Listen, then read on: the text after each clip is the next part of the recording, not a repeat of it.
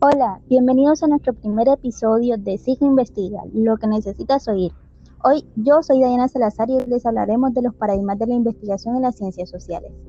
Cabe resaltar que un paradigma es aquello que da una imagen de lo que se quiere estudiar, es decir, partiendo de un paradigma se plantea lo que se debe estudiar y las preguntas a responder.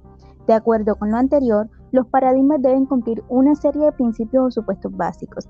Primero, supuesto ontológico. Es la naturaleza de estudiar y qué relación tiene con el investigador respecto a sus creencias con dicho objeto.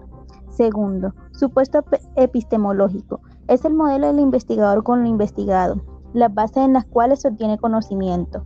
De esta manera, el investigador puede partir que la realidad es objetiva o por el contrario puede considerarla subjetiva. 3. Supuesto metodológico. Es el modo en que se obtiene el conocimiento de la realidad, es decir, la perspectiva, Perspectiva metodológica. Los métodos y las técnicas de investigación que se utilizan. Las funciones de los paradigmas son coordinadora. Dirige los esfuerzos de los seguidores de un paradigma. Estabilizadora. Trata de conservar cerrada la entrada de nuevas ideas y pensamientos. Integradora. Crea un marco conceptual facilitando así la identificación como afiliados por parte de los seguidores. Y organizadora. Facilita el establecimiento de criterios y normas para elegir los temas o problemas a investigar. A continuación, los dejo con mi compañera Heidi Molinares que les va a hablar de la clasificación de los paradigmas.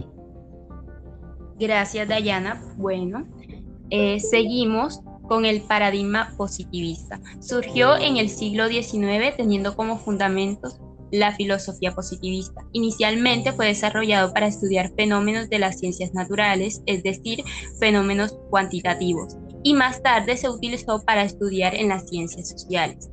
Este paradigma asume que existe una realidad y que el conocimiento es objetivo, y de esta manera aporta un conocimiento universal.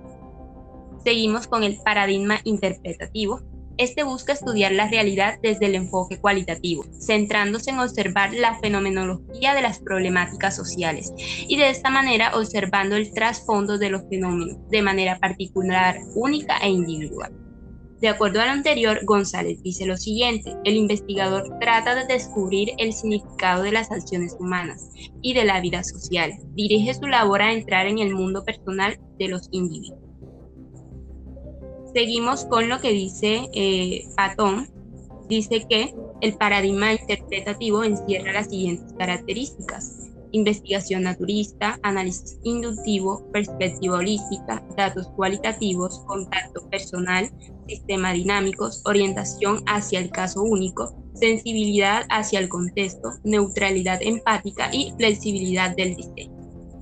Por último tenemos el paradigma sociocrítico. Este ve al sujeto de manera activa, pero no de manera subjetiva como lo ve el paradigma interpretativo tampoco reduciendo el hombre como lo hace el paradigma positivista.